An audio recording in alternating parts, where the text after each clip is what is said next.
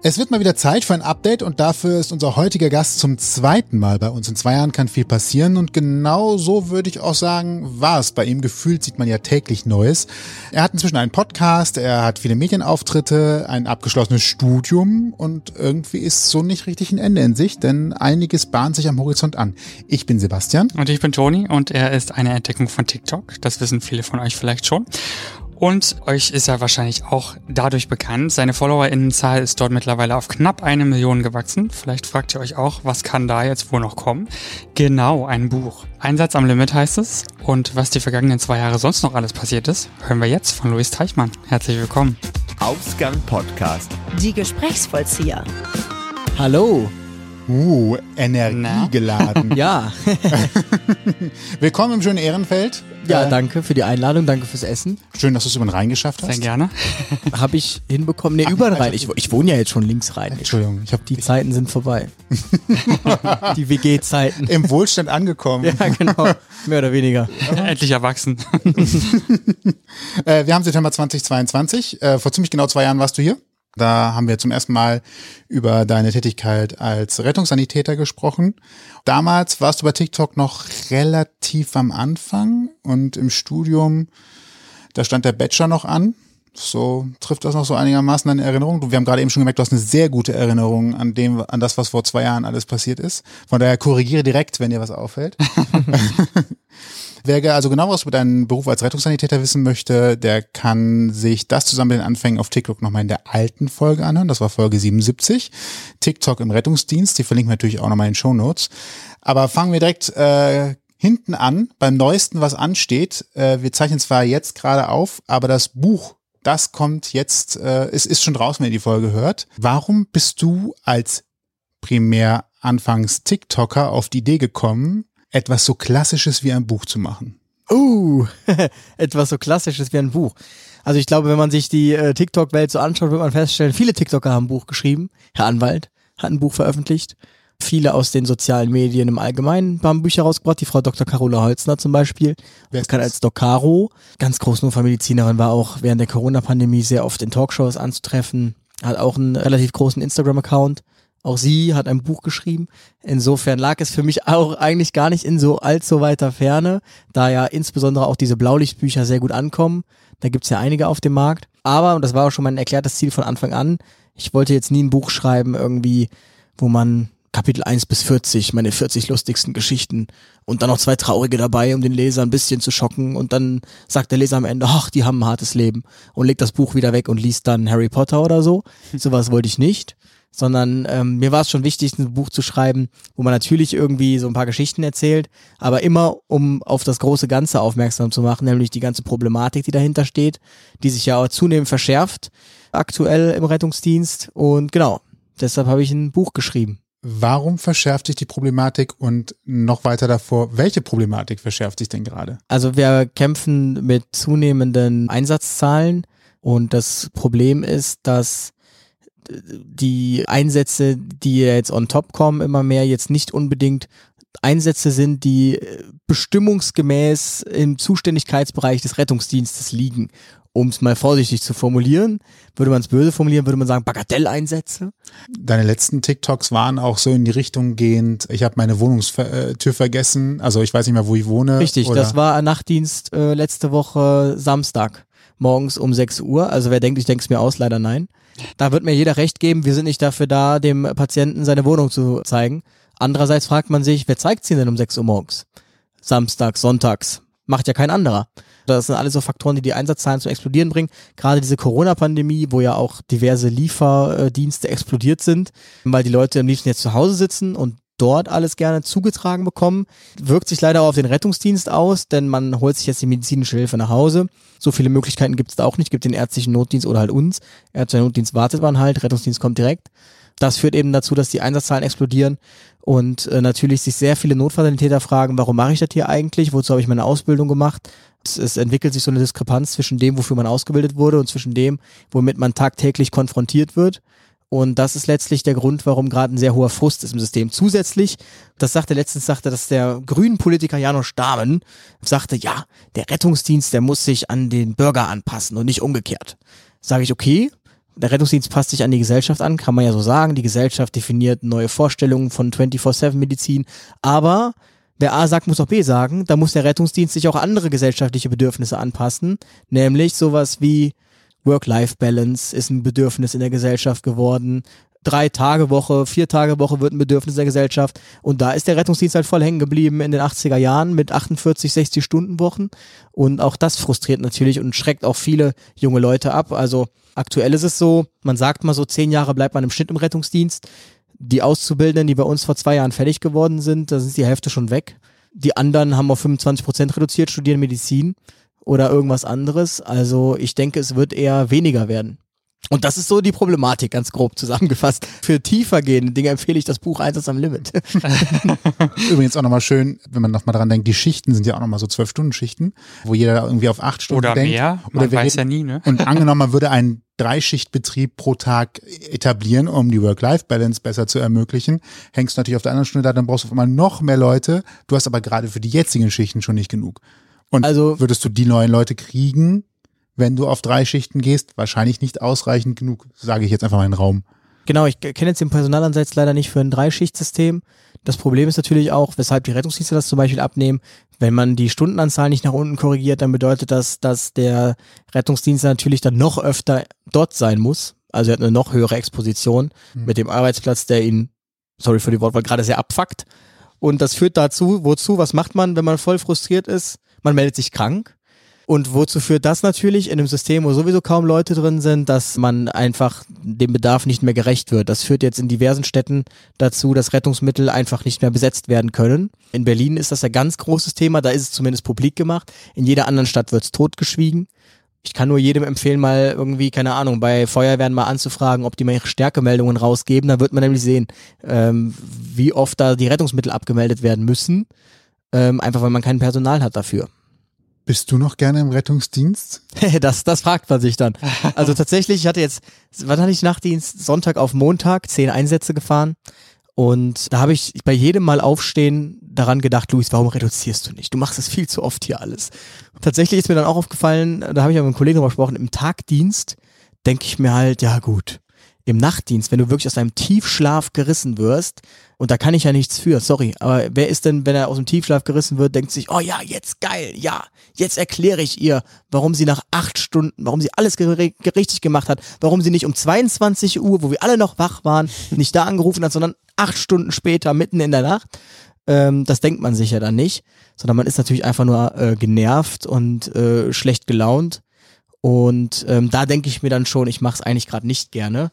Grundsätzlich mache ich es eigentlich schon noch gerne, wobei ich merke, ich mache es immer gerne, je seltener ich dort bin. Das bedeutet, auch ich überlege tatsächlich gerade, ich mache es ja nur 50 Prozent, heil dem, der es 100 Prozent macht. Und ich überlege auch, ob ich noch auf 25 Prozent reduzieren will.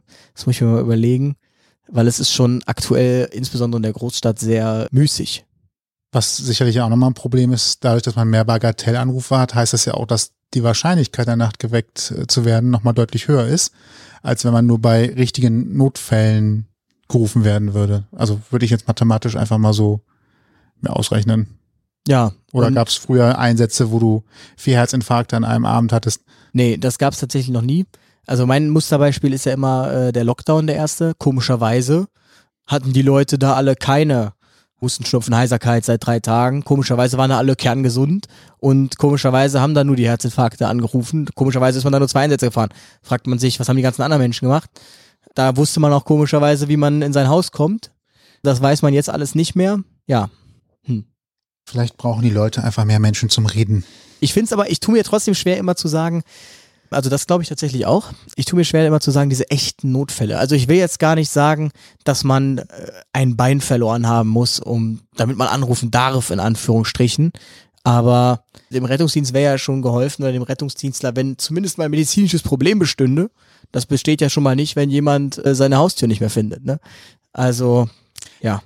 Aber, aber wird denn, also ich, zumindest sowas hätte ich jetzt gedacht, wird in, in der Leitstelle schon mal vorher abgefragt, was ist denn das Problem? Und dann, Das Problem ist, man kann sich vorstellen, jemand, der jetzt nicht mehr weiß, in welcher Tür er wohnt, der ist wahrscheinlich sehr verwirrt und jetzt nicht ein äh, Dr. Renat, der da anruft. Das bedeutet, der wird entsprechend verwirrt anrufen und der Disponent wird sich dann auch denken um 6 Uhr morgens, ah, weißt du was, ich schicke dem jetzt hier irgendwas und dann sollen die das klären. Okay, vor allen Dingen äh, lieber einmal zu viel, als sie sich hinterher anhören müssen, da ist jemand verblutet oder ist Das sonst ist was passiert, weil man es nicht richtig eingeschätzt hat oder einfach gesagt hat, ist ein Fehlanruf. Ja, das ist der Klassiker. Wurdest du für das Buch angefragt oder hast du selber gesagt, ich mache das jetzt? Nee, tatsächlich äh, haben mir mehrere Verläge geschrieben. Mehr oder weniger seriös, würde ich sagen. Und bei dem Verlag hat's einfach gepasst. So, deshalb habe ich gesagt, ich mache das jetzt mit denen. Genau. Vielleicht, wenn, wenn wir jetzt schon von dem Verlag sprechen, nenn ihn doch mal ganz kurz. Äh, das ist EMF, Edition Michael Fischer. Ich kannte den Verlag vorher nicht. Ich weiß nicht, ob ihr den kennt. Nein, sagt mir jetzt auch nichts, aber es gibt so viele Verlage Ich und äh, ich weiß aus einer Praktikumssituation, in der ich mal war, dass jeder quasi einen Verlag gründen kann oder sich Verlag nennen kann. Also lest selbst nach, warum. Ich kann es nicht erklären, aber es ist wohl relativ einfach, sich Verlag zu nennen. Wie auch immer. Soll das Ganze jetzt nicht schmälern. Konntest du dir denn so ein bisschen den Frust von der Seele schreiben mit dem Buch? Hast du, worum wird es überhaupt gehen? So, mal so Uh, gefragt. Was wird gehen? denn Letztens so hat- Inhalt sein? Als ich ein TikTok-Video zu dem Buch gemacht habe, wurde ich gefragt, ob ich denn auch einen guten Spannungsbogen hätte. okay. Zum Äh. Schluss kommt die alte 75-jährige Frau, die ja noch voller Freude das Erbe auf mich überschrieben hat. Richtig, genau. Nee, äh, worum, worum geht's in dem Buch? Also im Prinzip geht's um das ganze System Rettungsdienst, Notfallrettung. Wie funktioniert's eigentlich? Was passiert eigentlich hinter den Kulissen, wenn ich den Notruf wähle? Warum ist denn überhaupt der Frust da? Da ist dann meine Lieblings, meine Lieblingsgeschichte der Patient, der das Gesundheitssystem einfach massiv vorgeführt hat, indem er einfach viermal am Tag angerufen hat, immer gefahren wurde, nämlich mit der Begründung, was ist denn, wenn er beim 1001. Mal wirklich einen Herzinfarkt hat?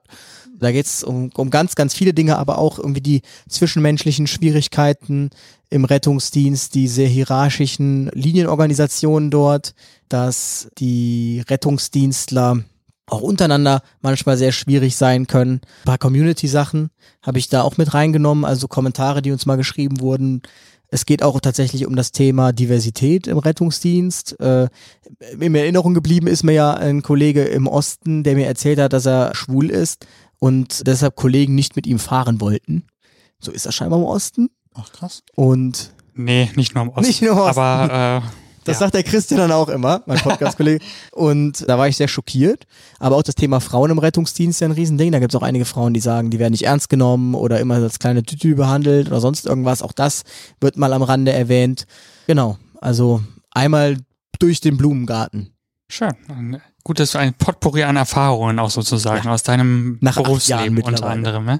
Hast gerade erwähnt, du machst einen Podcast jetzt seit anderthalb Jahren, wenn ich richtig äh, recherchiert habe. Da können wir gleich noch drauf kommen. Du hast neben dem Buch deinen Master gemacht in Rettungsingenieurwesen. Wie hast du das Buch denn überhaupt untergekriegt? Also wie hast du das logistisch überhaupt Das hingekriegt? Kann ich wirklich keinem empfehlen, aber ich habe tatsächlich die Masterarbeit parallel zum Buch geschrieben. Inhaltlich gleich, damit es sich auch lohnt. Das war ein extrem hoher Workload, das äh, empfehle ich auch keinem. Also es war wirklich, ich habe nichts anderes gemacht, außer von morgens bis abends nur, man muss sich eine Struktur festlegen. Ich habe den Tag immer gezweiteilt. Einen Tag Buch, einen Tag Masterarbeit, eine Hälfte des Tages das, Hälfte des Tages das. Und so ging das dann ganz gut. Genau. Also es ist nicht unmöglich, aber man braucht ein großes Durchhaltevermögen. Und zur Entspannung dann einfach zwischendurch noch eine Schicht beim Rettungsdienst einlegen. genau. Das, das kommt dann noch dazu, ja. Einmal die Seele baumeln lassen. Wobei es ja in der Lockdown-Zeit war, von Ich daher. wollte gerade sagen, da ging das noch. Tatsächlich, da sind wir im Schnitt vier Einsätze gefahren. Da hat man gesagt, okay, das war zwar viermal Quatsch, aber wir regen uns nicht auf, weil wir konnten ja de facto, hatten wir unsere Ruhephasen. Und das ist es halt bei zehn Einsätzen. Was habe ich am Wochenende gemacht? Wir mussten uns quasi, damit wir überhaupt was zum Essen kommen, mussten wir noch so tun, als stünden wir im Krankenhaus, um uns diesen Döner zu holen, haben uns dann freigemeldet, wurden dann direkt zum nächsten Patienten geschickt und haben dann vor der Notaufnahme unser Essen gegessen, um uns dann wieder freizumelden, direkt den nächsten Einsatz zu kriegen.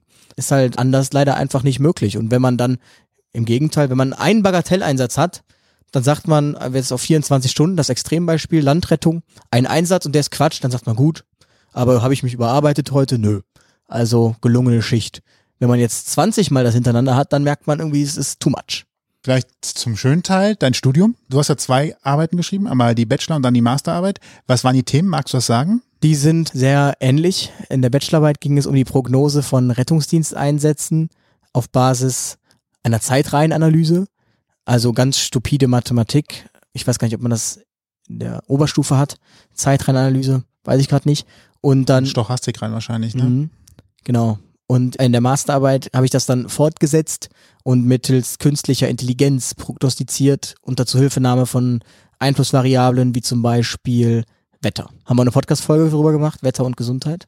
Also Wetter hat einen Einfluss. Komischerweise war Sonntag auch ein fetter Mond am Himmel, wo wir so viele Einsätze gefahren sind. Ach, das hast du unter Wetter zusammengefasst und hast das auch mal ausgerechnet? Also das mit dem Mond, also ich habe es in stündlicher Auflösung gemacht, deshalb konnte ich es leider mit den Mondphasen nicht machen, weil die hat man, die NASA hat leider keine Daten für Köln stündlich aufgelöst bezüglich des Mondes. Aber ich habe mir tatsächlich auch letztens überlegt, ob ich es nochmal auf den Tag hochrechne. Ist ja kein Problem. Und dann, wenn ich das mit dem Mond nochmal anschaue. Jetzt kommt ein bisschen IT-Nerd-Wissen. Man sagt bei KI und Vorausschauen, je mehr Basisdaten ich habe, also je mehr Erfahrungswerte, desto besser wird die Prognose, die man macht. Klar, je öfter ich und je länger ich etwas beobachte, desto besser kann ich sagen, aufgrund der Parameter ist die Wahrscheinlichkeit hoch, dass es genauso passiert. Ergibt sich ja aus der, aus der Logik heraus. Wie groß waren deine Basisdaten? Also hast du da quasi der KI die letzten drei Millionen Einträge reingeschmissen oder wie macht man sowas? Hätte ich gerne, hatte ich nur keine Daten. Letztlich, ich habe den äh, KI, also ich habe drei komplette Jahre zur Verfügung gehabt. Das kann man jetzt auf Stunden dann runterrechnen. Und dann macht man das so, dass man so einen Train-Test-Split macht. Das bedeutet, 80% der Daten gibt man der KI, daran wird sie trainiert. Da trainiert man dann verschiedene Modelle. Dann gibt es 10% Validierung. Hier werden die einzelnen Modelle dann getestet. Und das beste Modell, das in dieser Validierungsphase am besten abschließt, geht dann in die Testphase und bekommt dann die letzten 10%, die sie noch gar nicht kennt. Das habe ich dann mit letztlich vier verschiedenen Algorithmen gemacht. Da gibt's ja auch wieder Tausende. Und am besten hat tatsächlich von Microsoft LightGBM abgeschlossen. Das ist so ein äh, Entscheidungsbaumodell. Und da kann man dann noch die Entscheidungsbäume sehen. Das ist sehr interessant und ganz genau nachvollziehen, wie der Weg zur Prognose war. War heute ein Samstag? Nein. War die Temperatur sowieso? Nein. Wie war die Luftfeuchtigkeit? Das hat die KI dann quasi alles untersucht. Wie filtert man dann Werte raus, die vielleicht gar keinen Einfluss haben? Also Luftfeuchtigkeit zum Beispiel hätte ich jetzt fast gesagt, äh, Regen macht vielleicht Sinn, aber Luftfeuchtigkeit als solches oder Luftdruck hätte ich jetzt zum Beispiel gesagt, hat keinen Einfluss auf Rettungsdiensteinsätze. Also Luftdruck hatte ich auch mit drin. Äh, letztlich, die KI äh, ist ja, oder die, das maschinelle Lernen, also das entscheidet ja für sich selbst, was eine Relevanz hat und was nicht. Und wenn man dann irrelevante Daten rausnimmt, dann wird die Prognose jetzt nicht besser oder schlechter. das ist doch auch zuversichtliches Bild für die Zukunft. Äh, Kleiner wird, das jetzt, in die Wissenschaft. wird das jetzt eingesetzt irgendwo? Ähm, Oder bleibt das einfach Nein, nur das für dich wie- eine Spielerei? Ja, es ist eine Spielerei, aber ich möchte jetzt promovieren. Übrigens empfehle ich das auch nur Menschen, die einen sehr langen Atem haben, zu promovieren, weil man wartet eigentlich nur auf andere, während man promoviert. Ich warte jetzt auch schon seit Juni auf Daten. Denn ich bin ja nicht der Erste, der auf diese Idee gekommen ist. In Aachen gab es jetzt ein ähnliches Projekt, Pre-Resc heißt das. Wurde gemeinsam mit einem Unternehmen, hat die Feuerwehr Aachen da auch prognostiziert in Zellen, verschiedene Zellen. Die haben dann ganz eigenen Algorithmus geschrieben, kommt eigentlich wohl aus der Energiebranche, um den äh, Strombedarf zu prognostizieren. Das wiederum ist sehr wichtig, weil wir ja Energie nicht speichern können und deshalb möchte der Energieversorger natürlich nur so viel abgeben, Energie oder produzieren, wie auch abgenommen wird. Und wenn er zu viel hat, dann steigt erstmal die Netzspannung und zweitens hat er halt Energie verschenkt. Jedenfalls Im Rettungsdienst braucht man das, um Personaleinsatz. Also wenn ich zum Beispiel, das Problem ist, es gibt immer so Einsatzspitzen im Rettungsdienst. Zum Beispiel, da reden wir jetzt nicht von Karneval, sondern da weiß man einfach, es ist viel los. Aber zum Beispiel passiert es irgendwie jetzt die Feuerwache 1 Innenstadt in Köln hat so zwei Einsätze, dann haben sie drei Einsätze, dann zwei Einsätze, auf einmal sechs Einsätze. Warum, weiß kein Mensch, aber sie haben sechs Einsätze. Hätte ich das jetzt vorher gewusst, hätte ich vielleicht schon mal einen Rettungswagen dahin verlegen können, damit die Vorhaltung, wenn die nur fünf Rettungswagen haben, dann ausreichend ist. Weil was passiert jetzt, wenn plötzlich so eine Einsatzspitze kommt? Dann fahren erstmal alle Rettungswagen raus, aber man kann die Einsätze, die darauf folgen, nicht mehr bedienen. Und daraus äh, folgt dann, dass man Rettungswagen aus entfernteren Gebieten nachziehen würde, zum Beispiel nach, aus Ehrenfeld. Und die brauchen natürlich deutlich länger, weil die ja für Ehrenfeld da sind und nicht für die Kölner Innenstadt. Und das ist natürlich dann doof, wenn genau der Patient dann eine Reanimation ist oder ein Schlaganfall, wo es halt zeitlich kritisch wäre. Also es, es ist immer ganz lustig. Ich habe jetzt auch viele Kollegen aus Köln, die mir immer so schreiben, was die so fahren. Und dann fahren wir zum Beispiel an einem Tag zwei Einsätze und der sagt, was, wir hat seit zwei Einsätze gefahren, ich bin hier in Deutsch gewesen, wir sind hier zwölf Einsätze gefahren. Und dann fragt man sich, ist das denn fair, dass wir in Mülheim zwei Einsätze fahren und der fährt zwölf? Wenn ich doch wüsste, der in Deutsch muss zwölf fahren und der in Mülheim nur zwei, dann könnte ich doch den aus Mülheim da für den Zeitraum X mal runtersetzen, dann fahren die beide gleich viel. Das wäre ja einfach nur im Sinne des Personals und wirtschaftlicher. Weil letztlich, wozu führt das jetzt, dass man in Deutsch noch einen Rettungswagen hinstellen wird? Und wir werden trotzdem weiter zwei Einsätze fahren. Also einfach Verschwendung von Ressourcen. Deshalb, dafür wäre das gut. funktionieren die Modelle zuverlässig. Jeder kennt vielleicht den Effekt, wenn er freitagsabends rausgeht und denkt so, heute ist keiner unterwegs, weil gestern war Feiertag, da waren alle feiern, heute ist ein ruhiger Freitag, da ist keiner los. Ich habe nicht reserviert im Restaurant, mach die Tür auf, Restaurant ist bumsvoll und denkst so, wo kommen die Leute auf einmal alle her? Anderes Beispiel, genau umgekehrt. Du denkst so, Partywochenende, äh, sind alle unterwegs, machst die Tür zum Restaurant auf, denkst, es ist knallvoll und kein Mensch ist da. Es gibt ja offensichtlich so Herdentriebbewegungen bei Menschen. Jeder glaubt, er ist individuell und trotzdem häuft sich's manchmal aus unerklärlichen Gründen. Irgendwas, Mond, Sonne, keine Ahnung, was sorgt dafür, dass wir Erster, doch erster. Freitag im Monat. Vielleicht auch das, ja. Wie berechnet man sowas? Oder wie, wie kann man das tatsächlich ernsthaft so berücksichtigen, Also, dass man das prognostizieren kann? Wenn das so ist, wie du sagst, dann hätte meine KI das herausgefunden, denn ich habe ihr die Informationen über den Wochentag mitgegeben und ich habe ihr auch die Informationen über Feiertage mitgegeben und über Brückentage. Das wurde extra gekennzeichnet und über Karneval. Das heißt, die KI wusste, zum Beispiel Karneval war bei mir der achte Wochentag. Jeder Karnevalstag war Wochentag acht. Ich habe die bis eins bis sieben, aber Karneval war acht, um einfach auf die Besonderheit des Ereignisses hinzuweisen. Und die KI weiß jetzt, sieht jetzt immer, komischerweise immer, wenn er acht ist, gibt es einen extrem hohen Peak ab 11 Uhr. Das immer in der Konstellation Wetter und an verschiedenen, leider konnte ich jetzt noch nicht, weil ich nicht sieben Jahre hatte, konnte ich jetzt nicht alle Wochentage, an denen Karneval ist, um da vielleicht nochmal irgendwie zu schauen. Aber letztlich hat die KI direkt gemerkt, dass, obwohl das sehr krass ist, dass diesen Sprung von zwei Einsätzen auf 30 Einsätze, den wird man nur an Karneval finden, den gibt es sonst nicht. Und die KI hat diesen Sprung mitgemacht. Die hat ganz genau gesagt, okay, in der nächsten Stunde kommen 30 Einsätze. Obwohl vorher nur zwei waren. So, also eigentlich jetzt für die aus der Zeitreihen Mathematik gibt es nichts, was von zwei Einsätzen darauf hindeutet, dass 30 kommen werden. Das ist einfach ein unerklärlicher Sprung. Für die KI ist es erklärbar gewesen. Und deshalb ist, ist immer die Frage, wie viel Daten man hat und in welcher Qualität und welcher Auflösung. Und dann kann man auch eigentlich relativ gut prognostizieren. Du promovierst, äh, du promovierst jetzt Yes. und dein Ziel ist dann, wenn du durch bist, was zu machen? Das fragen auch sehr viele. Auf jeden Fall nicht mehr Rettungsdienst fahren. Noch nicht mal als Hobby? Also sofern man davon Hobby spricht, Entschuldigung, Ja, das, das klingt genau. jetzt gerade despektierlich, aber ich meine, um nochmal an der Basis zu bleiben, nicht wenigstens doch nochmal Das- 15 Prozent? Ja, das, das könnte ich mir tatsächlich noch vorstellen. Aber ich würde tatsächlich dann in die freie Wirtschaft gehen. Unternehmensberatung oder sowas finde ich ganz interessant. Gar nicht mehr dann so krass dieser Blaulichtsektor, weil das muss man leider auch sagen. Alles, was irgendwie durch Krankenkassen finanziert ist, äh, da ist sehr wenig Geld. Und letztlich äh, wird ja der ganze Blaulichtsektor durch die Krankenkassen finanziert und so wird, ist da sehr wenig Geld. Da macht man das mehr so aus Überzeugung und Lust an der Sache als äh, wegen des Geldes. Aber ich würde es halt schon so ein bisschen wegen des Geldes machen wollen. Deshalb würde ich den Sektor vermutlich verlassen. Du hast ja deine zehn Jahre dann wahrscheinlich bis dahin auch voll. Genau, das dachte ich mir nämlich auch. Ich komme dann genau perfekt mit zehn Jahren raus. Dann habe ich alles gemacht, was ich machen muss, laut Statistik. Denk dran, die Statistik ist ja nur der Durchschnitt. Äh, Richtig. Im Mittel gibt es auch irgendjemand, der es länger durchhält. Also zwölf Jahre oder so. Genau. Aber es sind auch nur, ich glaube, fünf Prozent oder so sind über 55 oder so. Also nicht viele. Man wird nicht Eiterin, offenbar. Kann man so nicht sagen. Also letztens ist ein Kollege in Rente gegangen tatsächlich. Der war wahrscheinlich älter als viele Patienten. Finde ich dann auch sehr krass. Aber hat auch erst mit 58 angefangen wahrscheinlich. Nee, das ist so einer wirklich, ich glaube, mit 18 angefangen und dann bis 67. Das ist schon krass. Wow. Ja, vor allem, was man da für eine Veränderung erlebt im Rettungsdienst, ne? Auch technisch Ja, ne, oder voll. medizinisch. Naja. Auf so vielen Ebenen einfach auch, ne? Ja. Vom, ich weiß nicht, wie digital der Rettungsdienst geworden ist. Ich glaube, da kannst du gleich noch ein bisschen mehr zu erzählen, aber also da gab es ja sicherlich auch viele Veränderungen. Ne, dass man Eine Digitalisierung würde ich fast sagen, äh, nö, das stagniert seit sehr ja, vielen Jahren. Ja. Wie überall. Ich habe das Beispiel, glaube ich, damals auch gebracht, wo wir gerade über Digitalisierung sprechen. Ich habe ja früher Notruf Kalifornien geguckt, eine alte Ja. Serie aus den 80ern ja, oder das war in 70ern. Folge 1 übrigens auch Thema. Ja. Ja, Ähm, und, und das ist einfach so krass. Ich fand es immer so spannend, wie da das Gerät angeschlossen haben und man das EKG dann im Krankenhaus gesehen hat und dann der Arzt daraufhin sagte, spritzt sofort, bla bla bla, macht dies und jenes und dann bringt ihn sofort rüber. Und wir sind hier immer noch mit, also gefühlt immer noch etwas klassischer unterwegs, um es mal so auszudrücken. das gibt's zwar, Telemedizin kommt jetzt langsam. Diesen Telenotarzt, der dann sagt, gib Te- das und das, ich sehe dein EKG. Telemedizin klingt jetzt auch leider überhaupt nicht innovativ und modern. Das Telekolleg. ist genauso wie Telearbeit. Ich habe einen Telearbeitsplatz zu Ja, Hause. genau. Ja. Homeoffice für Ärzte quasi, für Notärzte. Letztlich ist das auch, sind das immer nur so, so punktuelle Dinge. Also ich habe jetzt noch keinen Kontakt in Köln gehabt mit einem Telenotarzt, wie ich mir einen Telenotarzt vorstelle. Habe in meiner Podcast-Folge einen gehabt aus Aachen.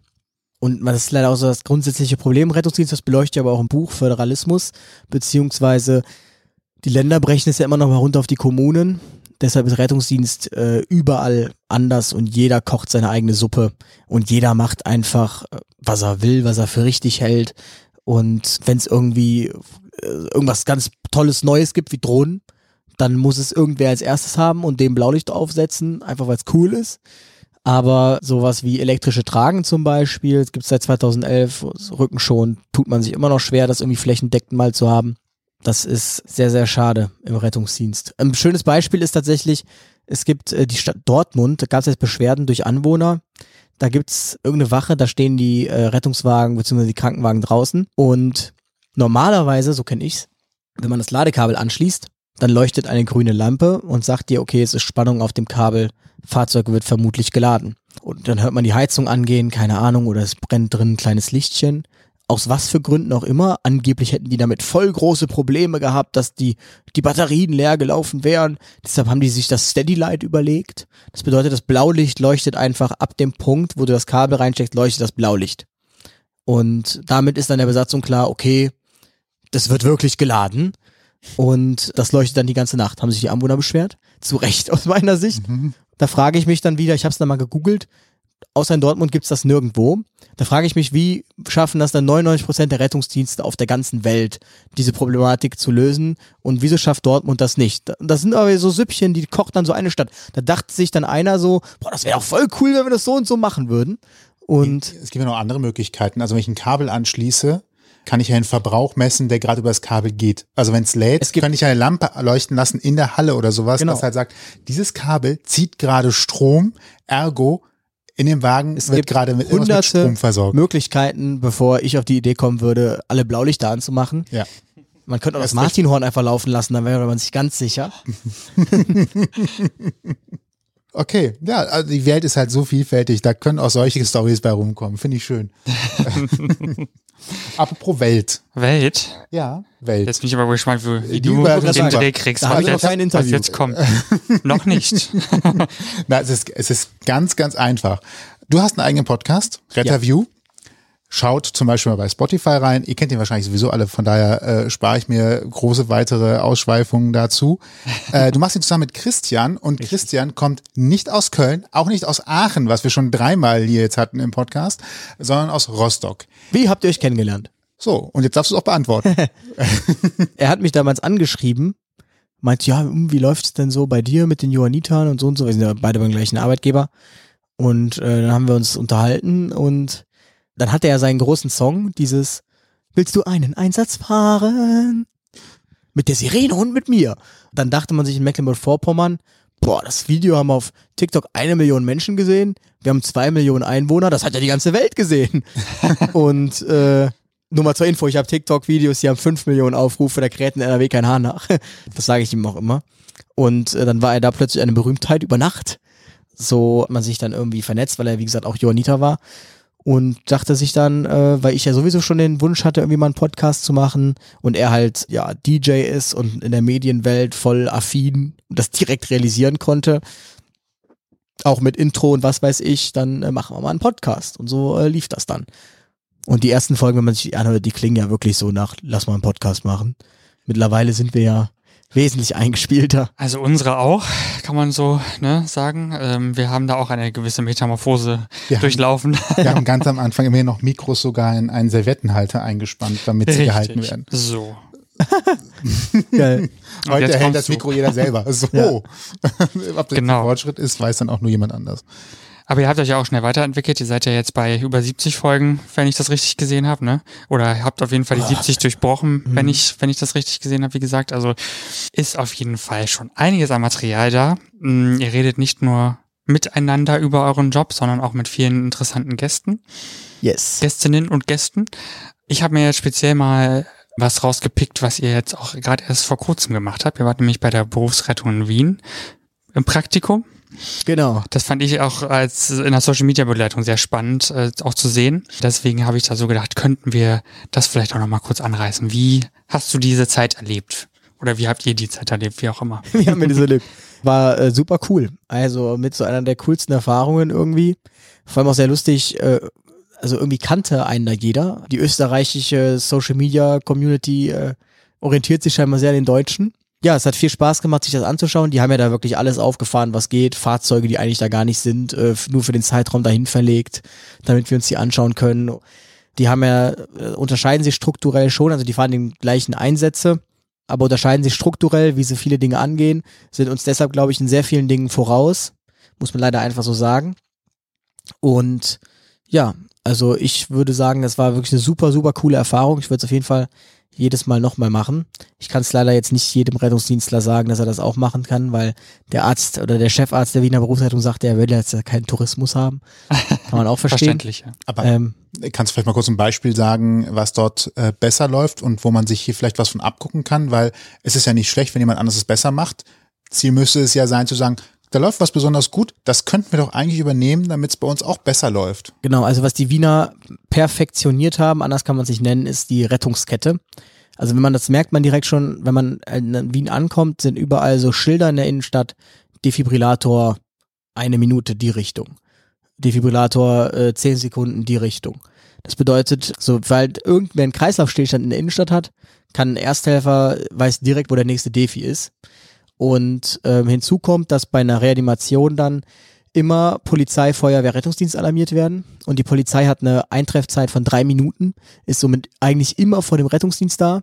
Und die haben eine Defibrillatoreinheit auf ihrem Auto und die schocken dann auch direkt. Also wir sind bei zwei Einsätzen gewesen, wo man wirklich sagen muss, wäre die Polizei nicht als erste dort gewesen, hätten die nicht geschockt, hätte der Patient das nicht überlebt. Also die Polizei rettet dort Leben.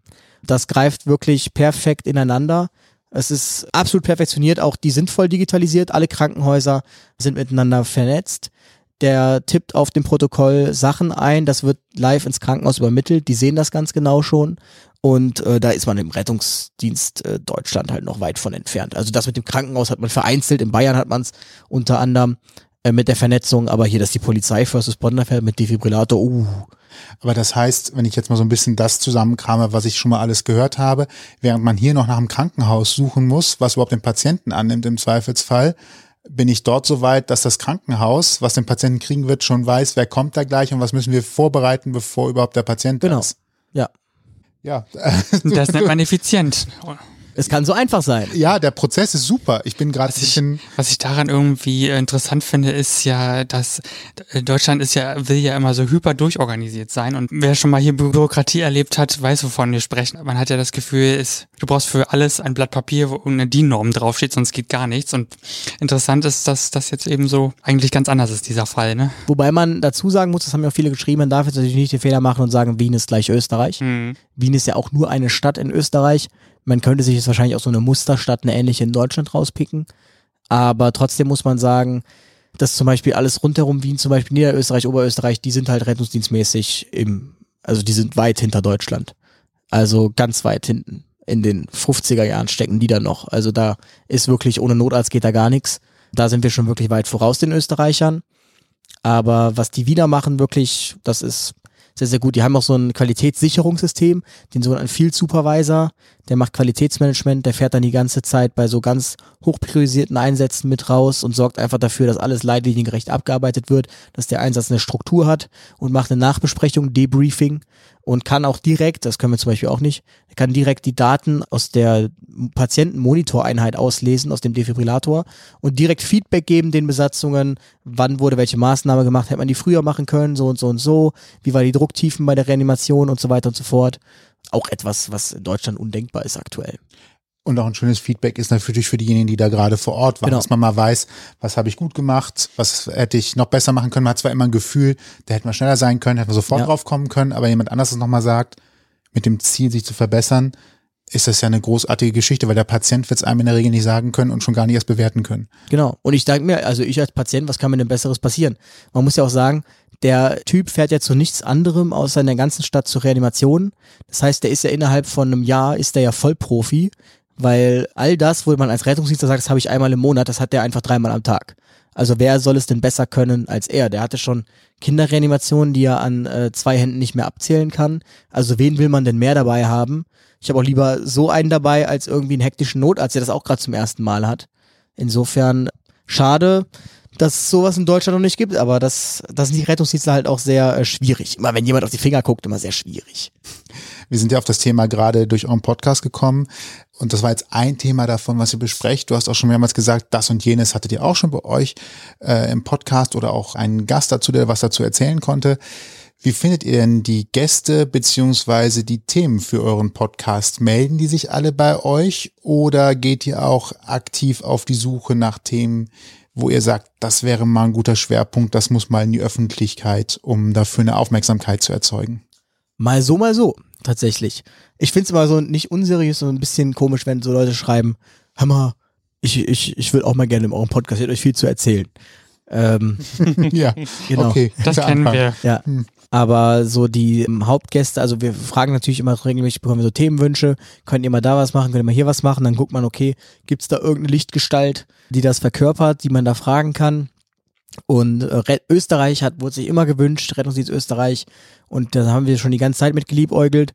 Und letztlich war dann der Zufall des Ganzen, dass die Firma Zoll Medical mich gefragt hatte, ob ich bei denen einen Kundenabend moderieren kann, eine Podiumsdiskussion. Bei dieser Podiumsdiskussion war der Chefarzt der Wiener Berufsrettung, mit dem habe ich mich dann da connected und so kam das dann zustande. People Business. Ja, ist der Rettungsdienst, glaube ich, grundsätzlich, ne? nur, nur anders äh, ansonsten. Ihr wart doch beim 1 Live Podcast Festival Ja. auf der großen Bühne. Mehr Man sieht auf einmal, äh, man sieht auf einmal die Menschen, die einen da hören. Das ist wirklich lustig. Also wenn ihr das mal macht, das ist sehr interessant, ja. Wie war das für dich? Also ich war, äh, also ich habe mit Schlimmerem gerechnet, ohne jetzt hier irgendeinen zu nahe treten zu wollen. Aber ich dachte, uns hören irgendwie nur die, die altgedienten Patienten, die zehnmal am Tag mit dem Rettungsdienst Kontakt haben, so nach dem Motto. Kann ich ein Autogramm haben? Genau, aber nee, also super bunt gemischt, die Leute. Also natürlich so einige Patienten in Anführungsstrichen, also Leute, die an irgendeiner chronischen Krankheit leiden, somit schon mal im Rettungsdienst Kontakt hatten und so und sich einfach dafür interessieren, weil sie damit tagtäglich in Kontakt kommen. Dann gibt es so die irgendwie, keine Ahnung, die aus einer gar nichts so damit zu tun haben, die das einfach faszinierend interessant finden oder uns als Typen cool finden. Und dann natürlich die Rettungsdienstler, die eingeschweißten. Und äh, da gibt es so verschiedene Gruppen, aber es ist sehr lustig und eine super coole Community, kann man nicht anders sagen, super lieb. Aber genauso würde ich auch uns betiteln. Da war nämlich jemand, äh, der war vor uns da. Also wir waren zwei Stunden vorher da und sie war angereist aus dem tiefsten Bayern. Nee, Franken, oh, Wow. darf ich gar nicht sagen, aus Franken, Oberfranken. Und ähm, ist da angereist und war dann schon um 15 Uhr da. Es ging ja erst los um 18 Uhr. Und nee, 18.30 Uhr war Einlass, um 20 Uhr ging's los, sowas. Krass. Und äh, wir waren um 16 Uhr erst da. Dann saß sie da so und äh, keine Ahnung. Ich äh, war noch jetzt auch noch nie sowas. Ich habe mir das angeschaut, dachte mir, gut, hier reden wir gleich. Was machen wir jetzt? Und dann äh, habe ich mich ja, haben wir uns dann halt auch zu ihr gesetzt, haben uns dann eine halbe Stunde, Stunde mit ihr unterhalten noch. So haben beide dann die Zeit tot bekommen. Sie hat sich sehr gefreut darüber. Ja, insofern äh, super cool, locker. Du würdest es also wieder machen. Auf jeden Fall. Und äh, das kann ich schon sagen. Der SWR 3 plant auch ein Podcast-Festival. Schön. Und diverse andere Radiosender auch. Ah, das heißt, du Die hast, Tournee ergibt sich jetzt Ich durch wollte die sagen, ja. So kommt man auch mal durch Deutschland. Genau. Äh, dann aber hoffentlich mit Hotel und Fahrtkosten und so weiter, Genau. damit du auch mal ein bisschen was davon hast. Leider ist jetzt mein Sendegebiet abgearbeitet. Es kann nur weiter weggehen. Christians Seite fehlt ja noch immerhin, ne, erstmal. Was denn? gesagt, Christians Seite fehlt ja erstmal noch, ne? Genau, ich befürchte, da wird man so schnell kein Podcast-Festival machen. Ich weiß gar nicht, ob man der Podcast schon kennt im Osten. Der, ja, was ist der NDR? Äh, Das ist ja Stimmt. auch Niedersachsen, Hamburg und Schleswig-Holstein und Mecklenburg-Vorpommern. Von daher Wer weiß. in der Elbphilharmonie vielleicht so ein Podcast-Festival. Das wäre schon cool. Ob wir die voll kriegen, weiß ich nicht, aber Naja, man muss ja ne, Ambitionen haben, würde ich sagen. Ja. Außerdem hat die auch einen kleinen Saal, also von daher. Wie fühlte sich das überhaupt so an für dich, live auf der Bühne zu sitzen und äh, die Leute hören dir direkt zu, du kriegst vielleicht auch, naja, direktes Feedback am besten, ne? In, in Form von Applaus hoffentlich und von Begeisterung, stelle ich mir vor. Wie war das für dich oder für euch? ich habe da ja einen sehr guten äh, Partner. Ja, Und der Christian ist ja so, Bühne ist ja quasi sein Element. Ja. Und äh, sobald er da oben steht, ich hätte auch einfach zwischendurch gehen können, er hätte es gar nicht mitbekommen, der einfach performt. Und insofern war man, waren wir eigentlich direkt drin. Man muss ehrlicherweise sagen, wir haben uns ein Skript überlegt, das haben wir nach zwei Minuten verlassen. Dieses Skript waren wir nicht mehr on Skript, wir waren einfach völlig woanders. In der Probe noch so die ganze Zeit immer so draufgeschaut, das durchgegangen, ah ja, und dann sagen wir dies und das. Und dann standen wir da auf einmal, kommt man vom Hölzchen auf Stöckchen, wie es dann im Podcast auch ist. Und war dann ganz anders. Was lustig war, war auch so eine Publikumsinteraktion zu machen. Da war zum Beispiel einer, wir haben dann mal gefragt, wer hat denn hier einen Hausarzt? Hat einer aufgezeigt und meinte, er hätte keinen. Und dann meinte er, ja, mir passiert nichts, ich bin der Terminator. Das konnte man dann immer mal wieder aufgreifen, so im Verlauf der Terminator. Und so, es war ganz, ganz lustig, hat echt viel Spaß gemacht. Man kann sich nicht vorstellen, wie schnell 45 Minuten durchgehen. Also wir haben uns, glaube ich, zehn Punkte überlegt und wir haben fünf geschafft maximal. Das ist echt krass. Man guckt auf die Zeit und denkt sich, verdammt, noch fünf Minuten. Was ich aber jedem nur empfehlen kann, ist, sich die letzten 20 Minuten zu blocken. Wir haben uns das aufgeteilt, zehn Minuten, was im Rettungsdienst schief läuft, bla bla bla, ein bisschen ernster werden und nochmal zehn Minuten, warum es ein toller Job ist. Weil sonst findet man kein Ende und weiß nicht, wie man endet. Und das haben wir gemacht. Das war das Einzige, was geskriptet war. Ansonsten war es frei Schnauze. Und ich befürchte, wir kriegen das so gar nicht nochmal hin. Doch, ich glaube schon. Bei uns wäre eine Tournee, jede Folge ist anders. Also da lohnt es sich wirklich mitzureisen. aber es ist ja, hat ja auch so einen gewissen Reiz. Also es ist ja auch ganz schön, wenn es jetzt nicht, ich meine, klar, so ein roter Faden ist gut, aber ähm, wenn man das jetzt nicht hundertprozentig durchskriptet, ist das, glaube ich, ganz okay. Und ihr habt ja auch, auch kein kein Comedy-Programm, wo jede Pointe sitzen muss oder sowas, sondern Das stimmt. es ist ja schon so eher von der Leber weggesprochen, ne? Wobei du kennst meine Mutter nicht, harte Kritikerin. Also wenn man da keinen roten Faden hat, dann gibt's direkt äh, böse Nachrichten. Oh, das heißt, es ist euer schlimmster Fan? Richtig. Ist, äh, habt ihr auch schon Kontakt gemacht mit ihr? Nein, Nein. wir nicht, Doch, nein. also nach der ersten Folge hat sie, glaube ich, auch mal geschrieben, irgendwann. Oder Themenwünsche eingereicht. Das gebe ich, das gebe ich hier an. Äh, Das kann sein, aber dann habe ich sie nicht vom Namen erkannt, sag Okay. ich mal. Aber ja, es ist, ich meine, wir, wir kriegen jetzt nicht so viele Anfragen für Themen und sowas, aber es ist ja auch mal ganz schön, da so Impulse zu bekommen. Also dementsprechend. eine Interessensfrage, warum habt ihr im Publikum nach dem Hausarzt gefragt? Der Christian, der hat sich voll verschossen. Ich weiß auch gar nicht warum. Der wollte unbedingt über Hausärzte, die immer im Urlaub sind, reden. Das ist kein großes Problem aus meiner Sicht, aber in Mecklenburg-Vorpommern sind die Hausärzte scheinbar nur im Urlaub. Und, äh, Die Ostsee ist nicht weit. und dann, dann meint er so, ja, äh, wer, wer, wer von euch äh, hat denn überhaupt einen Hausarzt? Ja, und wer hat keinen Hausarzt? So. Weil das ist ja auch so ein grundsätzliches Problem, dass die Patienten ja alle irgendwie dann teilweise auch gar keinen Hausarzt mehr haben. Und da muss ich den Patienten, den kann ich das jetzt nicht übel nehmen. Also ich habe letztens eine, eine Sinusitis gehabt, also eine Entzündung in den Nasennebenhöhlen. Ich habe keinen Arzt hier gefunden. Also ich hatte bis dato war ich gesund, habe ihr keinen Hausarzt gebraucht. Und dann brauchte ich halt eine Krankschreibung und halt auch Medikament. Ich habe versucht hier mal einen Hausarzt zu finden. Dann rufst du an. Ja, nee, wir sind voll, wir sind voll, wir sind voll, wir sind voll. Alle waren voll, alle waren voll. Und dann habe ich irgendwann einfach nur angerufen und gesagt, Entschuldigung, mein Name ist Treichmann. Ja, ich bin kein Patient, aber ich bin jung, gesund, arbeite im Rettungsdienst, also hohe Compliance. Ich werde sie maximal einmal im Jahr belästigen. Kann ich vorbeikommen? Ja, okay, dann machen wir mal eine Ausnahme. Krass. Also nur so habe ich meinen Hausarzt bekommen. Wäre ich Mein auch marschiert hier, ich habe keine Ahnung, irgendeine chronische Krankheit, hätte er wahrscheinlich gesagt, nee, sorry, sind so oft hier, das können wir nicht machen, tschüss. Das ist echt heftig, aber mein, bei meinem Hausarzt ist es genauso. Der hatte sogar zwischendurch Aufnahmestopp von Patienten und so. Also, Haben sie alle. Es ist- scheint Also ich mache den Patienten gar keinen Vorwurf. nee. Ich weiß doch leider gar nicht mehr jetzt, wie mein Hausarzt hieß. das das wäre nochmal gut zu wissen. Das ist der Nachteil, wenn man kein Privatpatient ist. Ja. Kriegt man die Rechnung nicht Das ist persönlich. offenbar ein Thema. Ne? Wir haben es ja jetzt auch gefüllt, das Hausarztthema. Ja, aber dann ist vielleicht immer noch die gute Nachricht, dass immerhin der hausärztliche Notdienst äh, am Abend durchaus ja auch annimmt, ohne dass man vorher Patient geworden ist. Ja, natürlich äh, sind die natürlich aber auch gleich begeistert dann.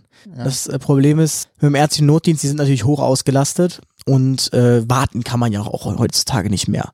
Also warten, das kann ja keiner. Also wir sind schon Patienten, wollten schon ins Krankenhaus mit uns, damit sie MRT früher kriegen, als wenn man da morgens um drei Notfall-MRT macht. Völliger Quatsch.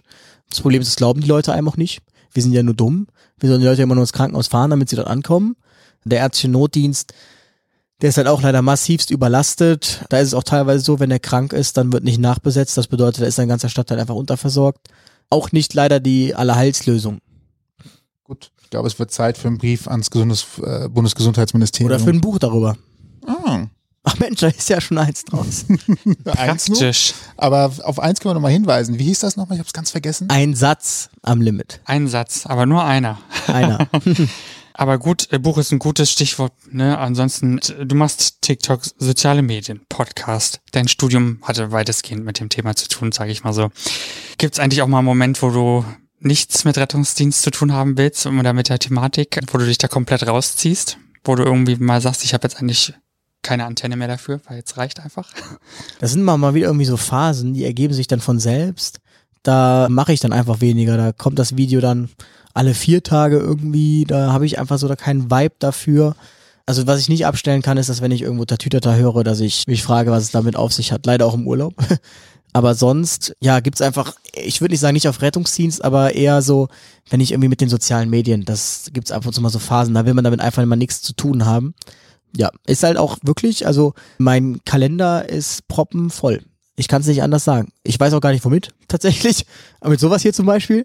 Ja. Ähm, morgen Apothekennotfall Naja. Podcast, am Freitag Tobias Beck Podcast. So, also du wunderst dich, dass du keine Zeit hast. Ja, Dein eigener Podcast. das? Problem ist ja, dann hat man freie Tage und denkt sich, okay, da kann ich noch irgendwas reinschieben. Da habe ich dann Dienst. Und äh, was halt schon fehlt, das merke ich schon, ich bin jemand, ich schlafe unfassbar gerne aus. Mhm. Und wenn ich so längere Zeit nicht ausschlafe, dann merke ich das. Das schlägt mir dann echt aufs Gemüt. Ja. Das habe ich zum Beispiel jetzt, dann ist, hast du Umzug. Also es ist leider immer irgendwas. Und ich tue mir auch schwer damit, einfach zu sitzen und nichts zu tun. Einfach mal so zu chillen. Dann denke ich immer, verdammt, jetzt bist du unproduktiv. Kommst du auch irgendwann von weg, aber das muss man lernen. Ich, ich, ich jogge dann halt einfach wie ein Irrer. Ja, ist auch gut. Genau. Jetzt habe ich Knieprobleme, geht auch nicht mehr. Oh Mann. Dafür kannst du Fahrrad fahren. habe ich, genau. Habe ich gemacht. So, und jetzt hast du ja, wie ich vorhin schon erwähnte, die Millionen fast geknackt auf TikTok. Es fehlt nicht mehr viel. Das ist übrigens echt lustig. Ich denke immer wieder an diese Stelle, wo ich hier sagte, ich fände das jetzt noch cool, wenn ich auf Instagram die 10.000 hätte. Einfach nur wegen der Swipe-Up-Funktion. Ich glaube 250.000 oder was war, war das Ich glaube jetzt? 278. Ja, Ich bin mir ziemlich sicher. ich habe äh, hab Instagram nicht recherchiert, ich habe nur TikTok geguckt. Und ich weiß gar nicht, wo ich auf TikTok war, als ich hier war. War das irgendwie 100? 180.000 ungefähr. Genau. Da sagtest du noch so, und wenn jetzt so 180.000 vor die stünden, das wäre doch schon echt viel, oder? So. Mhm. Und jetzt sind es so eine Million, das ist schon krass. Ja, das Einmal ist ja Köln. irgendwie nicht mehr, jetzt ist es gar nicht mehr greifbar, so von der, von der Zahl her, oder? Nee. Und Ja, auf TikTok ja irgendwie auch keine Seltenheit, jetzt muss man auch dazu sagen. naja, das sagst du so, ne? In deinem, im, in der, im TikTok-Kosmos, in dem du dich ja schon lange bewegst. Aber ich glaube schon, dass das für viele Leute eine sehr utopische Zahl einfach ist. Ne? Gerade für Außenstehende könnte ich mir das vorstellen. Ja, also wichtig ist halt wirklich beständig zu sein. Also ich glaube schon, dass es nicht schwierig ist, da 10.000 Follower zu kriegen. Ich glaube, das kriegt man schnell hin. Ich glaube, auch 100.000 ist jetzt kein Hexenwerk. Aber ich habe schon so gemerkt, ab 300.000 oder so, da trennt sich dann so langsam die Spreu vom Weizen. Da musst du wirklich beständig sein und mindestens die ganze Zeit Videos haben, die äh, von den Aufrufzahlen her höher ist als die Anzahl Follower. Sonst entwickelt sich da gar nichts mehr. Das ist mir dann glücklicherweise durch diverse Formate irgendwie gelungen. Man sieht genauso, aber auch dann irgendwie Leute, die dann so ein Video hochladen, das hat plötzlich eine Million Aufrufe und denken so, oh mein Gott, ich bin berühmt und machen danach noch ein Video nach dem anderen und da läuft dann gar nichts mehr so. Also der lässt einen auch sehr schnell wieder fallen, der Algorithmus. Aber ja, wenn man sich natürlich dann jetzt zum Beispiel so an, das Problem ist ja auch irgendwie, man guckt ja immer nur nach oben. Und ich orientiere mich dann so an einen Anwalt, denke mir, krass, der hat fünf Millionen. Das ist halt die Sache dann. Deshalb, ich kann mich da, ich bin auch nie jemand, der so, so Marken feiert. So mit, wir machen jetzt ein Gewinnspiel und oh mein Gott, und ich raste jetzt aus vor Freude. Ich finde das richtig, richtig cool. Aber wenn es jetzt bei 997.000 stehen bleibt, dann wird es mich einfach nur ärgern, weil ich da, glaube ich, so ein bisschen nerdig bin. Weil ich die Zahl nicht schön finde. Aber ich weiß jetzt gar nicht so, was ich mit dieser Million anfange. Also ich verdiene natürlich jetzt nicht mehr Geld. Ich verdiene auch kein Geld mehr für, die zahlen auch nichts. Also ja, Hältst du dich denn mit den verschiedenen Formaten, die du inzwischen machst, bei Laune, um es mal so auszudrücken? Du hast ja gesagt, du probierst aus, hast Formate gefunden, die auch viel Reichweite bringen. Ist dieses Experimentieren mit Formaten etwas, was dich reizt und äh, auch dieses Ausprobieren zu gucken, was funktioniert gut? Also was, was mich reizt, das habe ich mich auch schon gefragt eigentlich, also was unglaublich cool ist, ist einfach, wenn ein Video viral geht. Wenn du die ganze Zeit aktualisierst und das springt und springt und springt von den Aufrufzahlen. Ich weiß nicht warum, aber es ist irgendwie richtig cool. Und mit den Formaten äh, natürlich, also ich weiß, was funktioniert, was funktioniert, ist auf jeden Fall immer Humor. Und das mit- mittlerweile ist es allerdings so krass, also dass ich mich so krass jetzt irgendwie auch eine extrem große Zielgruppe über diesen Humor erschlossen habe, dass lehrreiche Videos, wie die früher auch viral gegangen sind, dass die jetzt überhaupt nicht mehr so annähernd so performen wie ein lustiges Video. Das finde ich schade, weil ich natürlich jetzt nicht nur der lustige Rettungssanitäter sein möchte, sondern ich will den Leuten auch irgendwas Informelles mitgeben können. Keine Ahnung. Das wird halt so ein bisschen, oder ich merke, dass die Performance immer sehr schwierig bei solchen Sachen. Also es, ich kann nicht sagen warum, aber es habe so einen so, ah, Sprechwunsch. Ach nee, der redet über irgendwas Ernstes weiter. Und ah, Sprechwunsch, ah, Rollenspiel, okay, gucke ich weiter. Ich habe den Eindruck, das geht jetzt gerade so im Kopf vor. Oder halt, ah, Sprechwunsch, Sprechwunsch.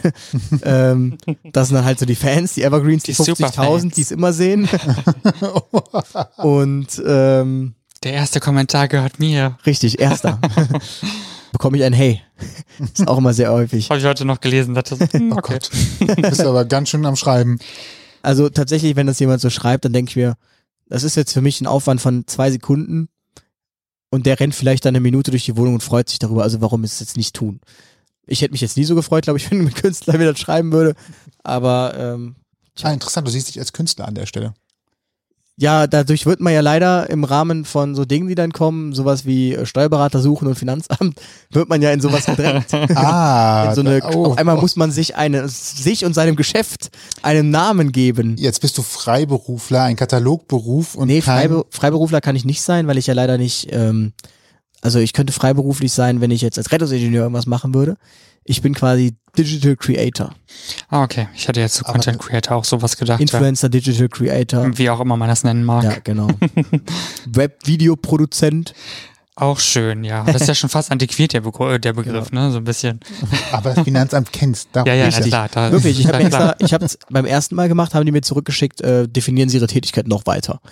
Ich habe einfach nur reingeschrieben, ich weiß gar nicht, reingeschrieben, irgendwie Digital Creator oder sowas. Und dann habe ich mir ein Steuerbüro gesucht und die haben dann bei sich in der Kartei scheinbar mehrere von denen.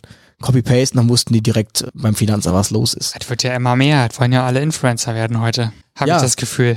Trotzdem bemerke ich auch, vielleicht wahrscheinlich aufgrund der Energiekrise, aktuell so eine sehr Zurückhaltung auf dem Markt, was so diese Social Media Themen angeht. Also aktuell würde ich jetzt nicht sagen, wenn man nicht Pamela Reif heißt, dass ähm, diese utopischen Gehälter, die da jetzt lange Zeit gezahlt wurden, dass die aktuell auch noch groß gezahlt werden. Also zumindest bemerke ich so mit verschiedenen Kunden, in Anführungsstrichen, ist die Verhandlung sehr zäh. Weil keiner Geld ausgeben will. Ja, ich denke mal, dass es daran liegt. Ja. Wie wichtig ist TikTok für dich, für deinen Lebensunterhalt? Und wenn es nur indirekt ist, Bekanntheit, Reichweite? Oder Ganz- angenommen, du also machst es- morgen kein TikTok mehr, meinst du, dass der Podcast und Instagram Ja, auf jeden Fall. dran? Also das habe ich jetzt so festgestellt. Ich meine, du bist ja so eine berüchtigte Ausnahme. Aber eigentlich vereinigt äh, YouTube, Instagram und äh, TikTok ganz eigene Abschnitte. Also, und das mache ich zum Beispiel auch nicht. Ich gehe nicht in Instagram Reels. Ich gehe auch nicht in YouTube Short Reels äh, oder in YouTube Shorts. Ich bin nur auf TikTok und schaue mir das an. Meine Freundin ist nur auf Instagram, schaut sich das an. Und warum? Weil natürlich jeder Creator was tut, alle Plattformen bespielen. Ich bespiele auch alle Plattformen. Also hast du gar keinen Grund, von YouTube wegzugehen. Und das mache ich eben, weil viele auch sagen, ganz, ich habe keine Lust mehr, jetzt drei Apps zu laden. Und man swiped ja auch nicht auf drei Apps. Da ist man ja, gut, du jetzt schon, aber dann fängt man ja um 8 Uhr an, ist um 12 Uhr mit YouTube Shorts fertig, um 16 Uhr mit TikTok und fragt sich dann, wo war der Tag? Ach komm, ist eh immer einmal, dann mache ich noch Instagram Reels und dann ist schon Schlafenszeit. Aber das Problem ist ja letztendlich, wenn du nach Instagram reingehst und den Feed gucken willst, landest du automatisch in Reels, weil irgendwie dauernd Videos drin stattfinden. Das gleiche passiert dir in den Stories bei Instagram. Ja. TikTok gehst du bewusst rein. YouTube macht bei mir den Kniff, habe ich gerade eben auch schon im Vorgespräch erzählt. Ich kriege Push-Notifications normalerweise für YouTube-Videos, die online gehen, inzwischen auch für YouTube Shorts. Und dadurch hat YouTube mich so ein bisschen in den Shorts-Algorithmus ähm, gejagt oder getrieben. Interessanterweise gucke ich mir Shorts nicht bewusst an. Also das heißt, ich gehe nicht in YouTube rein, um Shorts explizit aufzurufen, sondern eigentlich immer nur, um ein Video rauszusuchen oder ähnliches und dann lande ich auf einmal in Shorts. Hm. Das ist schon ein relativ cleverer Mechanismus, zumal im Gegensatz zu Instagram, wo ich ja gar nicht unbedingt wegen Video reingehe, gehe ich ja bei YouTube gezielt rein wegen Video und ich glaube, deswegen bin ich da empfänglich für die Shorts. Aber es ist auch ein, das muss man mal sagen, das ist ein 40-Plus-Phänomen vielleicht auch. Oder ein ganz besonderes Anwendungsszenario. Vielleicht bin ich auch ein YouTube-Fan. Ich habe YouTube Premium, ich sehe keine Werbung. Ich äh, kann es dir nicht sagen. Was ich sagen, also ich würde es so sagen, mal, die Reels werden ja auch auf Facebook ausgespielt. Das heißt, man bespielt auf Facebook, man bespielt einfach ganz verschiedene Zielgruppen. Ich habe immer noch eine allergische Bronchitis, keine Angst, kein Corona. Vom Umzug, von dem Tapezieren. Das, äh, also Allergien bei Streichen und so weiter, das äh, ist tatsächlich auch ein bisschen übel. Ja. Das ist richtig übel, vor allem wenn du das dunstet erstmal aus, dann hängst du in dieser Wohnung und es wird dann erstmal überhaupt nicht besser. Ich habe jetzt Cortison hochdosiert nehmen müssen, damit sich überhaupt mal was tut. Ähm, jetzt ist es auch besser geworden schon. Die Huster werden weniger, Aber es ist echt schwierig, viel gelüftet. Naja, Themenwechsel. Genau, also ich habe das jetzt für mich so definiert, da habe ich jetzt auch mit einem Kunden drüber gesprochen. Der wollte immer TikTok-Videos, TikTok-Videos. Und ähm, jetzt hat er gemerkt, okay, TikTok ist natürlich nicht doof. Die schränken die Reichweite von Werbevideos ein, damit man da Money investiert, reinspült, damit das gepusht wird. Damit TikTok, also TikTok will einfach nur Geld verdienen. Die wollen einfach, die schlagen mir Videos von mir vor, damit ich die nochmal mehr pushe. Also die wollen, dass die Creator Geld ausgeben, um mehr, also es ist unvorstellbar einfach, wie diese App, wie die Chinesen sich das vorstellen. Letztlich muss man sagen, weil dieser Algorithmus so unberechenbar ist und weil du ja nie weißt, wird er deiner Community wirklich ausgespielt, das Video oder nicht, ist es, glaube ich, so, dass viele Kunden gar kein TikTok-Video unbedingt haben wollen. Also, ich hatte jetzt, glaube ich, ich kann das an zwei Händen abzählen, sogar an einer Hand, wie oft ich für Kunden auf TikTok produzieren musste. Und die wollen alle mal Instagram My Stories. Jetzt kommen so langsam auch Instagram Reels, YouTube noch gar nicht. Aber ich habe jetzt mal den Test gemacht. Ich habe dieses Werbevideo, habe ich hochgeladen auf TikTok und hochgeladen auf YouTube Shorts und einfach mal geguckt, wie performt es denn. Auch um das dem, dem Werbetreibenden zu zeigen, damit er kein Geld investiert. Bei TikTok 110.000 Aufrufen war dann Cut und YouTube Shorts sind es über 250.000. Da fragt man sich ja schon, wie können die Reichweiten so divergieren? Das passiert eigentlich nicht. Genau. Deshalb würde ich sagen, wenn jetzt TikTok weg wäre, würden mich viele Menschen, junge Menschen wahrscheinlich nicht mehr kennen. Aber trotzdem wurde ich jetzt letztens angesprochen vor der Flotte abends. Ey, du bist doch der von YouTube Shorts. Ey, du bist doch der von Instagram. Ja, krass. Ich bin, für jeden bin ich was anderes. Für die einen bin ich der von TikTok, für die anderen bin ich der von Instagram, für die einen bin ich der von YouTube Shorts. Und ich glaube tatsächlich, der Hauptwerbezweig ist Instagram bei mir. Die Haupteinkunftsart. Was man beim Finanzamt dann in der Rubrik äh, Social Media Einnahmequellen angeben würde. Ja. Gibt's ja noch nicht zum Glück. Es wird auch, glaube ich, noch dauern, bis wir so weit sind. Bringen die nicht auf blöde Ideen. Ja, so weit geht die Digitalisierung dann doch nicht. Wir haben momentan noch Probleme mit der Grundsteuer äh, hier irgendwie Vermessen der Oh ja. Wohnung und die ganze, ich habe gehört, 80 Prozent haben noch keinen Antrag eingereicht. Ich glaube, das wird fürs Finanzamt in den letzten sieben Wochen noch ein heißer Ritt und gucken, ob die Elster das aushält oder Hm. ob sie diebisch abstürzt. Ich bin gespannt. Sie hatte wohl Probleme, habe ich gehört, ne? Ja, Überhaupt wieder also zu la- für die mit Steuern noch nicht viel am Hut hatten, Elster ist die Software, mit der die Finanzämter digital die Steuergeschichten äh, kriegen. Ich muss aber sagen, das Finanzamt, also das Vorurteil, wenn du Geld zurückkriegst, dauert's und wenn du Geld gibst, dauert's nicht. Das kann ich bestätigen. Also ja, ich muss Großsteuern nachzahlen. Das ging ratzfatz. Innerhalb von zwei Monaten war der Bescheid da. Direkt mit Voraussteuer für nächstes Jahr und äh, Umsatzsteuer pro Quartal, alles aufgelistet. Aber als ich mal was zurückbekommen habe, habe ich ein Jahr gewartet. Oh, Ja, das ist, äh, aber das ist doch die Regel eigentlich, dass man ewig wartet, aber wenn man zahlen soll, dann be be Der besser Staat, gestern. ne? Der ne? Fiskus will immer schön flüssig bleiben. Aber äh, also gut, jetzt mache ich ja auch nur Einkommensteuergeschichten, weil ich ja fest angestellt bin. Äh, Da ist es tatsächlich so, dass die Überweisung schon kommt, bevor ich überhaupt den Lohnsteuerbescheid bekommen habe. Das ist das Oh krass. Gegenbeispiel. Da hast du Glück, würde ich Aber sagen. n- ne, zwischen Einreichen und Lohnsteuerbescheid vergehen dann halt in Köln bei mir drei Monate Pi mal Daumen. Ja, das meine ich, genau. Richtig. Da wartest du halt, ne? Ich warte nicht, also wenn der einmal da ist, dann kommt das Geld schnell. Genau. Aber also, okay, dieser ja gut, die Bescheid- Bearbeitung, ja. Ja. Da muss man auch sagen, die Leute sind, glaube ich, auch echt stark überarbeitet. Dann kommen noch so Sonderlocken, wie jetzt mit den äh, Grundsteuerbescheiden, die sind, glaube ich, echt auch am Limit. Das ist natürlich doof und sollte eigentlich keine Entschuldigung sein, aber ich, manchmal hilft es ja einfach nur nachvollziehen zu können, woran es liegt. Ja, am Limit ist Luis auch mit seinem Buch, äh, mit seinem Einsatz. Also das Buch heißt Einsatz am Limit. So natürlich. Titel kommt vom Verlag, ist nicht ja von mir. klar. Ja, das, äh, wie, wie hättest du es denn genannt? Wer rettet den Rettungsdienst? Fragezeichen. Stimmt, das war ja schon mal. Da hieß ja. es, oh ja, aber da gibt's ein Buch, das heißt so ähnlich und da könnte es eine Anklage. Bla, bla. Und, und unser Lieblingstitel, also die haben sich, die ersten Titel, die waren so reißerisch und habe ich gesagt, nee, sorry. Kann sein, dass das gut ankommt, aber äh, dahinter stehe ich nicht hinter so einem Titel. Ich mache jetzt hier keinen. Äh, Ja. So läuft das nämlich. Man kann sich nämlich nicht alles aussuchen, nur weil So man ist es wirklich schreibt, nicht. ne? Nee, kann man, auch- kann man auch nicht, wirklich nicht. Dann schreibt man das, dann kommt die äh, Ghostwriterin, ja, ja, also hier müssen wir ein bisschen mehr emotionaler werden, hier müssen wir ein bisschen mehr dies machen, hier müssen wir das machen.